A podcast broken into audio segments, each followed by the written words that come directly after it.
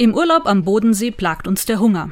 An der Imbissbude angekommen, schauen wir uns die Tafeln an, auf denen die Gerichte zu sehen sind. Das übliche: Döner, Pommes, Pizza. Am Ende steht unter dem letzten Bild Seele. Ich stutze. Da steht tatsächlich Seele. Das macht mich neugierig. Dass Essen im Sprichwort Leib und Seele zusammenhält, das habe ich schon gehört. Aber eine Seele essen? Und tatsächlich, im Schwäbischen gibt es bei fast jedem Bäcker und Imbiss auch die Seele zu kaufen.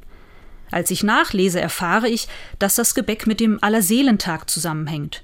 Schon in vorchristlicher Zeit hat man wohl im Spätherbst versucht, die armen Seelen mit Speisen gnädig zu stimmen, damit die Ernte im nächsten Jahr gut wird.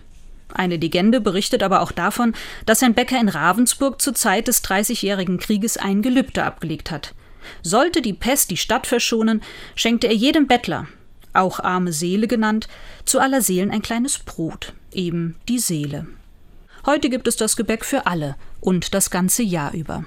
Bei diesem Seelenbrot muss ich dann aber auch daran denken, was ich sonntags im Gottesdienst mitfeiere.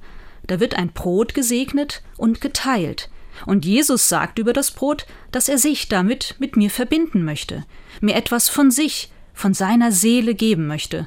Und so wie ein Stück Brot satt machen und stärken kann, stelle ich mir vor, wie Jesus mit dem, was er gesagt und getan hat, mit seiner Liebe mich an Leib und Seele stärken und satt machen möchte.